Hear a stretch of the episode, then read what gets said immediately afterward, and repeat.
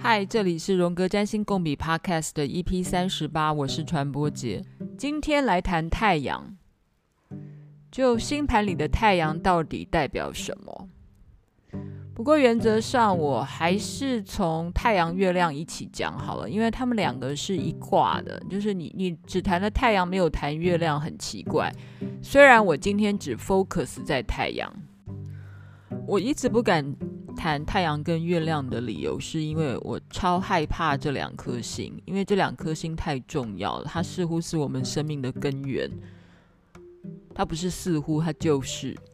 因为如果我们要看星盘里面的爸爸跟妈妈，就是找太阳跟月亮，那你生命的根源不就是你爸爸跟你妈妈吗？然后，当我们要找星盘里的伴侣的时候，男生会去看月亮，女生会去看太阳，然后这时候常常有一些人就会产生矛盾，就会认为说，明明我的丈夫跟我爸爸还有我自己都这么的不一样，为什么我都看同一颗太阳？然后我的母亲跟我的心情跟我的太太完全都不一样，为什么只看同一颗月亮？可以告诉你哦。这就是我说太阳跟月亮很困难，非常困难。太阳代表什么？太阳代表你自己，代表爸爸，代表丈夫，代表身边重要的男性伴侣。月亮代表什么呢？代表母亲，代表你的太太，代表身边重要的女性伴侣。太阳代表的是自己。月亮代表的是自己的心情，所以说穿了，太阳、月亮各代表了自己的阴性面跟阳性面。阴性面的话，就是所谓的心灵啊，或是心情、生活；阳性面的话，你可以说就是意志，自己整个外在的表面的展现。这是太阳。我今天这一集其实。想要讨论的就是，到底怎么解读你星盘上的太阳跟月亮？太阳跟月亮啊，似乎是每一个占星台哦，占星平台在第一集、第二集就会 cover 到的主题。但我自己觉得，在星盘里面最难解释的就是太阳跟月亮。明明它是最重要的发光体，诶，其实最重要的这两个发光体，的确也就是。星盘里面最重要的两颗星星啊，但这两颗星真的超难解释的，因为它 cover 的事情太多了，然后它 cover 的深度也非常的难以碰触。但也到了第三十八集，我好像才会有一点心情吧，也许是时候到了，所以我今天来讲太阳，顺便带到一点点的月亮。我还是先老老实实的把大家的课本给整理一下，看他们怎么描述太阳跟月亮。你可以先甩开我前面这三分钟的个人的恐惧跟偏见。我之所以讲恐惧跟偏见的意思，就是说我就是那种人。我觉得我自己跟自己的父母，还有自己所选择的伴侣。明明都是非常不一样的，但我却要在我的星盘里面找到他们，承认他们，看见他们，还要发现他们是对，就是那样的，是对的。然后这个结果或是这个解盘是什么？怎么看到的？怎么看见的？然后怎么体悟的？但看到、看见跟体悟这件事情。嗯，不是说就要去责怪任何他人，而是说，嗯，原来这张星盘说到底是我们自己呀。即便你有多么讨厌你的伴侣，你有多么讨厌你的父母，但后来发现，原来这都是我们自己呀。我今天的这个做法好像叫做开门见山法，已经先把我自己的一个结论给说出来了。但接下来我们还是老老实实的来读一下教科书怎么说太阳跟月亮。这本教科书《当代占星研究》，苏汤普金写的，胡因梦翻的，积木文化出的。原则上就是每一个稍微严肃的想学占星的人啊，都会去买这本书作为他们启蒙的一科指定教材。至少上面写说伦敦占星学院指定教材，所以这本书大概，呃，喜欢研究占星的都会去买一本放在家里。然后他的写法很妙，每次在想一个行星的时候，前面都会先 quote 一句话。在太阳的这个 section 里面是一百一十页，他写说：“我们都是虫子，但我认为我是只会发光的虫子。”这句话是丘吉尔写的。为什么苏汤姆金要摘丘吉尔的这句话作为太阳的一个小前言呢？我不知道，你要去问他。但作为一个读者，我自己当然可以会有我自己的诠释。丘吉尔是上个世纪生的英国首相，他其实比荣格大一岁而已，算是同一个时代的人物。他当然是个成功的人士，然后他是男的，好，太阳，他是一个成功人士，太阳非常的淋漓尽致的发光。再来，他是个秃头。当然，我是说他后来最有象征性，他的照片的形象就是一个秃子，所以头像个太阳。但是丘吉尔是个射手座的人呢，并不是狮子座，不是太阳为守护星的狮子座的人。但是 anyway，反正呢，这个苏汤姆金就是在太阳的这个章节里面 quote 丘吉尔的一句话，说：“我们都是虫子，但。”我认为我是只会发光的虫子。讲这句话的人，也许就太阳很强大吧。就是他表面上的意思是，全世界的人都是虫子嘛，哈。但他自己是会发光的，在星盘里面当然是如此。星盘里面我们有九大行星，我讲的是传统定义的九大行星，我这边不赘述哪九颗了，就你们很熟悉，我们很熟悉的那九颗。只有唯一一颗恒星自己会发光的，就是太阳。所以太阳是太阳系里面的一颗恒星，它提供我们热量跟光，让生命可以活下去，没有问题。地球绕太阳一周是三百六十五点二五天，一年三百六十五天嘛，哈。然后那个零点二五天呢，在每四年的二月二十九号就把它补回来了。嗯，好，嗯，在每一个文化里面都有和太阳相关的神话，包括台湾的原住民，每个部落里面也有一堆跟太阳相关的神话。跟各位报告一下，如果你很想了解太阳这颗星星真正代表的意义哦，你不能只从这些占星的教科书里面去找。如果你要找得够彻底的话，建议大家把每一个文化里面的每一个神话里面关于太阳的神话故事都去研究通透，你大概就会了解太阳到底代表什么。但是，再从另外一个角度来看，我来告诉你，这些占星的书啊，怎么去找到对于太阳的定义？那就是从每一个神话故事里面来的啊。所以你当然也可以只读众多占星书对于太阳定义里面的定义，因为这些定义就是从那些神话故事里面来的。诶，我好像在说一个套套逻辑哈，但是 anyway。我总是要说一下，不然很多人会搞不清楚这些定义哪来的，就是从各式各样的神话里面来的。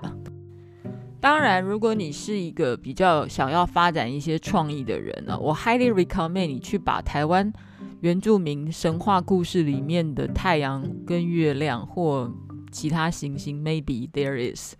你把它通通研究出来，也许你可以发展出你自己一个所谓在地性的太阳、月亮的星盘解释法。就好像前几集我不是讲了雷诺曼卡每一张卡的定义跟解释吗？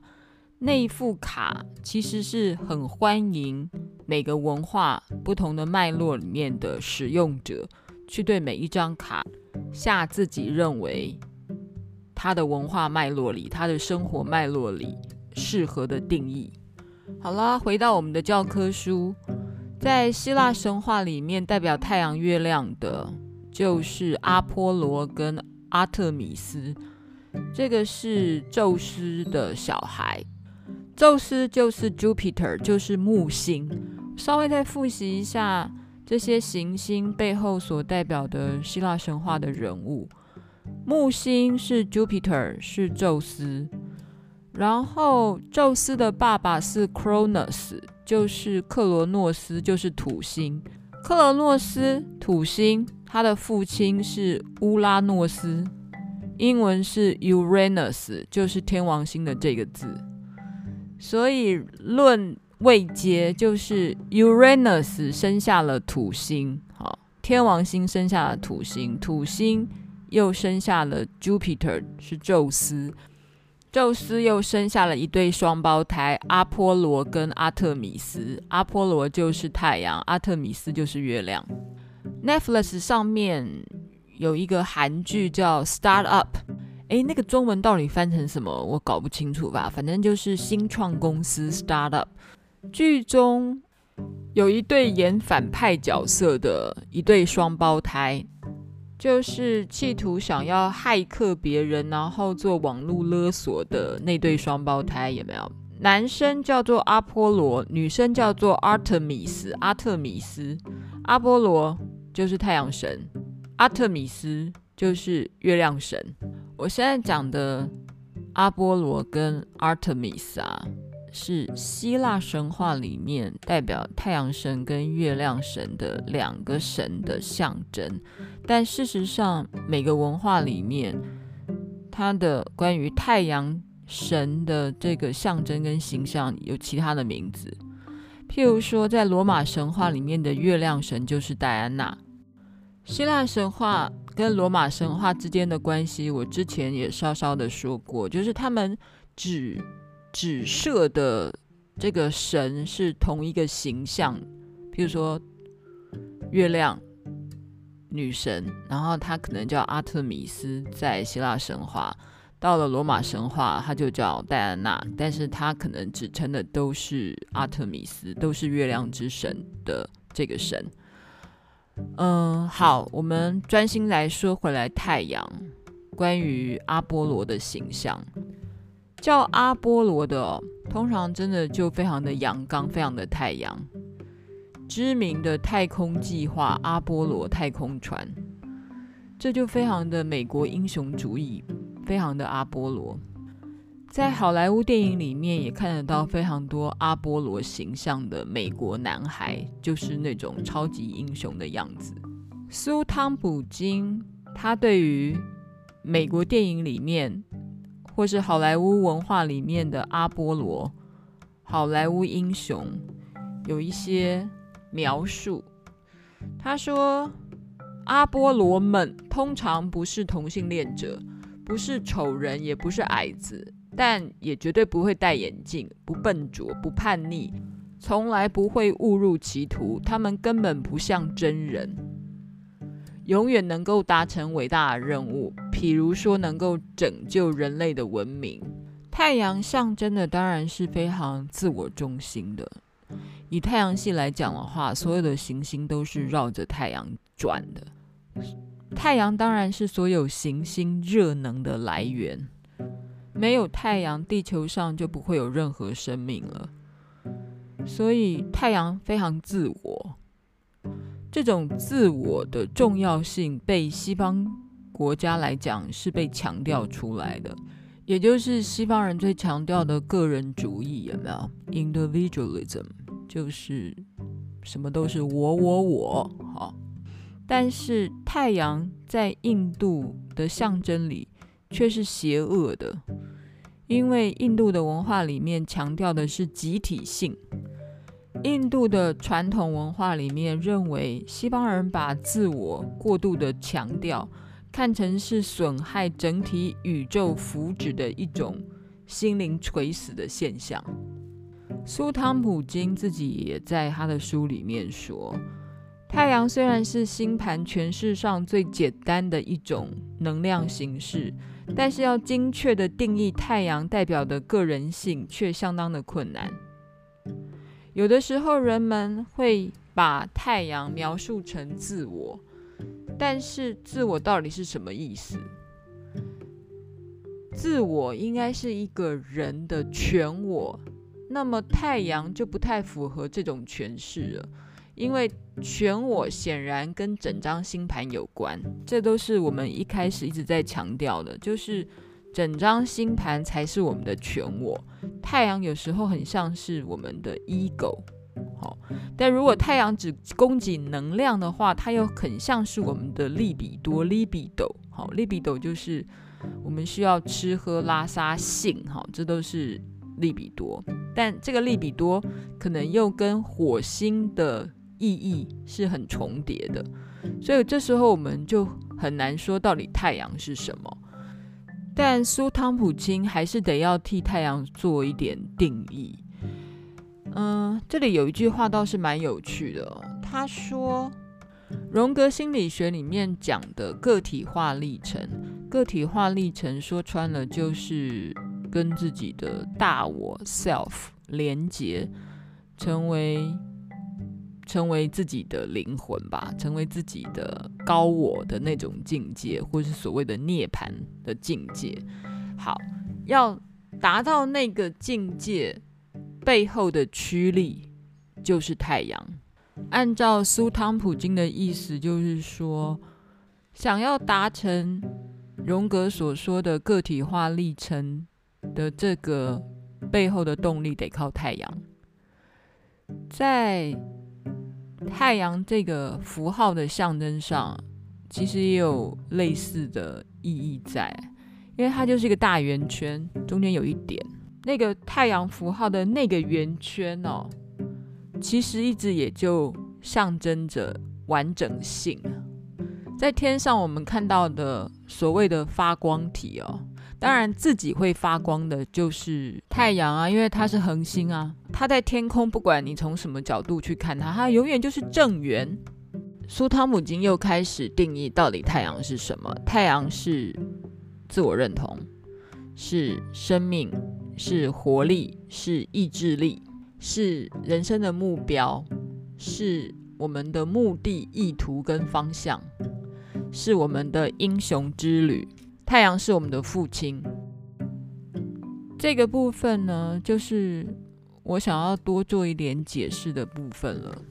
就是刚才我我们聊到的太阳是关于个人的自我认同等等等，都是谈到自己的部分嘛，所以。每个人在谈自己的太阳星座的时候，总是永远可以很准的对号入座，就是发现自己的自我认同、自己的性格里面，跟自己的太阳星座有超多地方是可以相符的。但太阳同时又代表我们的父亲，即便你的父亲不是跟你同一个星座，但是在星盘里面的太阳就是代表你的父亲。这件事情该怎么去解释？该怎么去理解呢？苏汤姆金在这本书里面的一百一十六页、一百一十七页，他写：星盘里的太阳一向能够描述父亲，包括亲生父亲以及成长过程中的父权人物。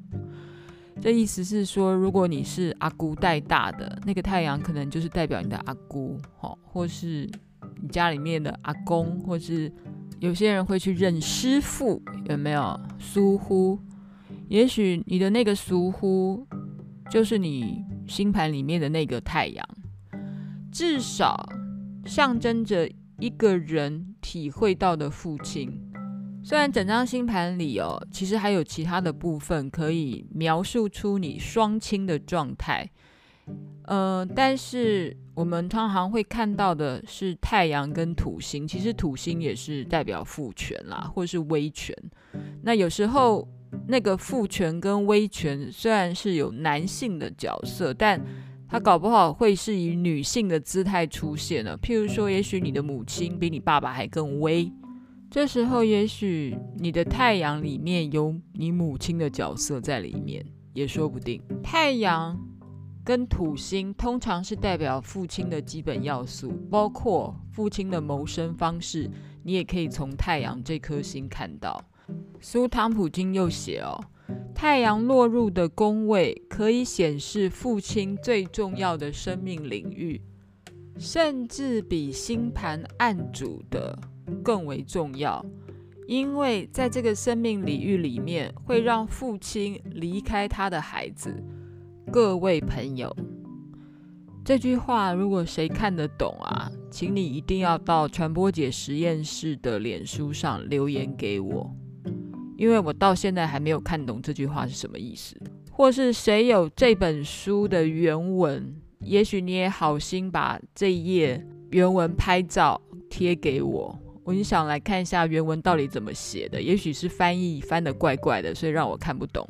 反正就是呢，按照目前我所得到的资料的意思是说，星盘上太阳落入的宫位可以显示你的父亲他在他的生命中所重视的领域，甚至于这个现象会比这个星盘的暗主哦，就是比你本人更重要。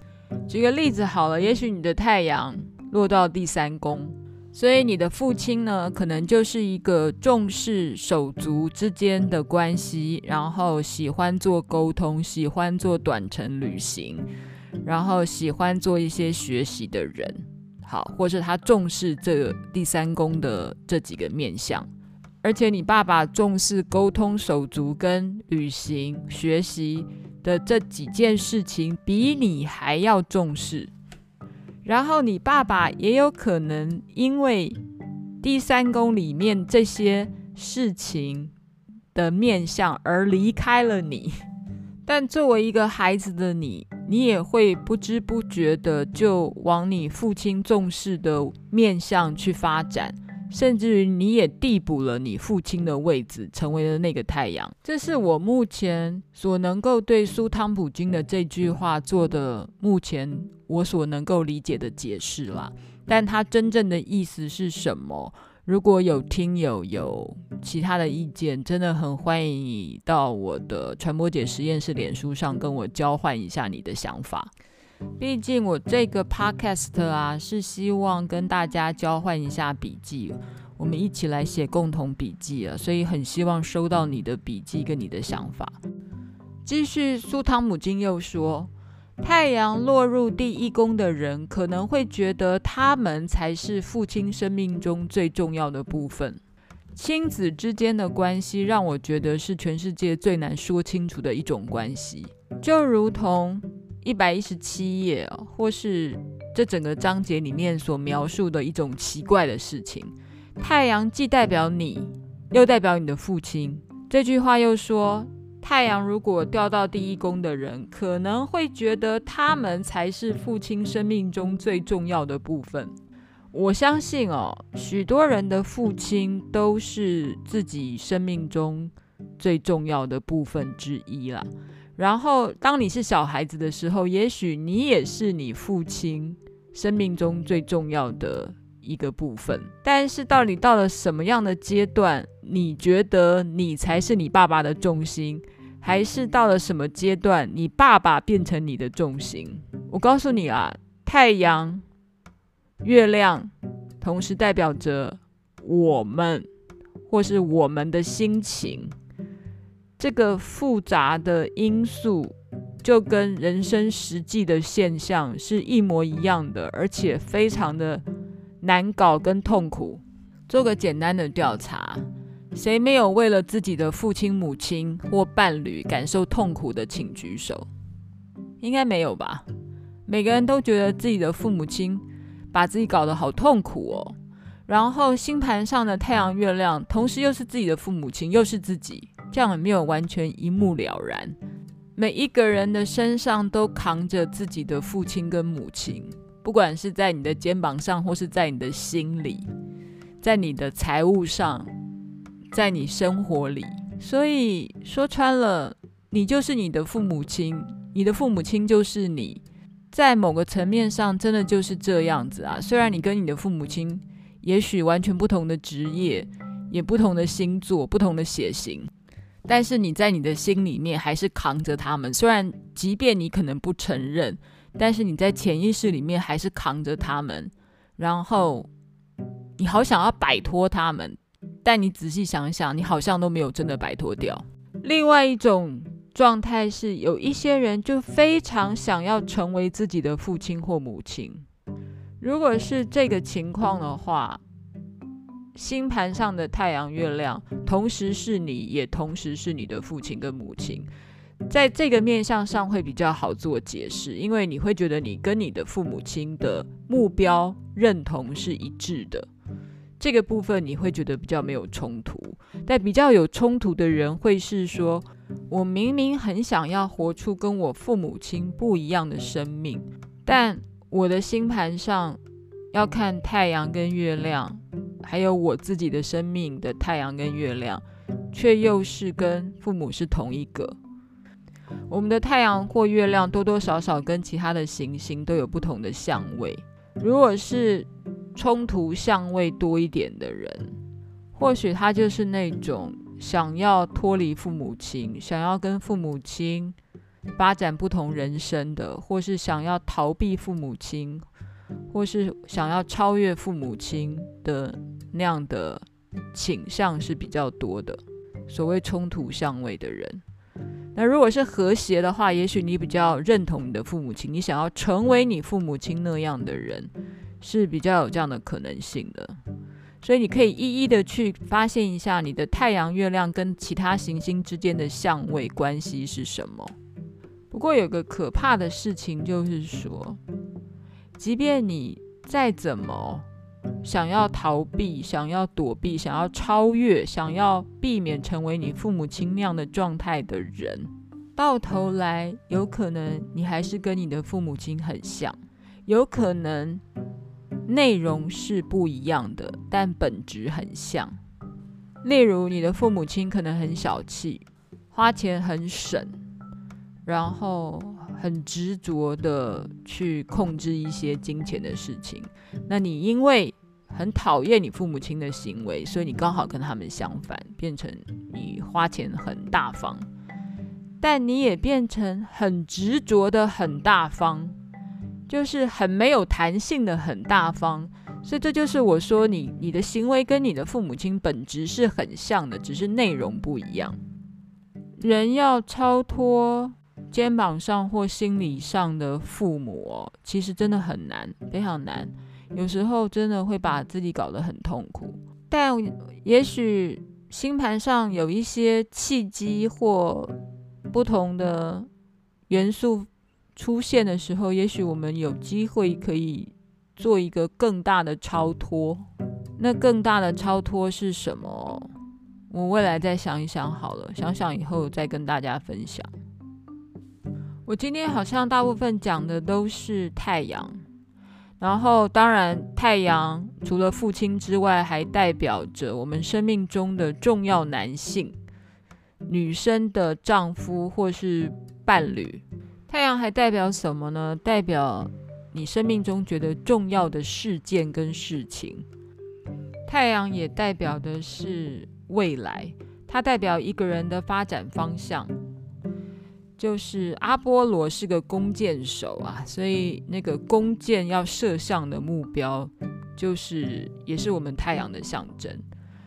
在事件派的占星学里面啊，太阳所代表的就是成就、权力、名望、影响力、领导相关的事情。太阳也代表一个国家的元首、组织或首脑。呃，太阳代表黄金，在金属里面代表黄金，然后在身体的器官里面，太阳当然就是我们的心脏，因为它就是我们的 energy 嘛，engine 有没有？引擎。我觉得我今天先讲太阳就好，下次我再来说关于月亮。但太阳跟月亮就是我们生命的根源，所以。月亮的部分当然跟母亲有关，跟重要的女性有关，跟情感有关。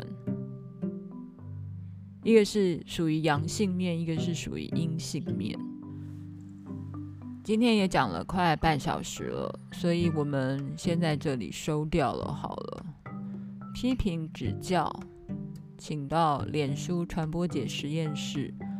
另外，还是麻烦大家帮我在苹果的 Podcast 上面给我五颗星，给我一点鼓励了。感谢大家，下次见，拜拜。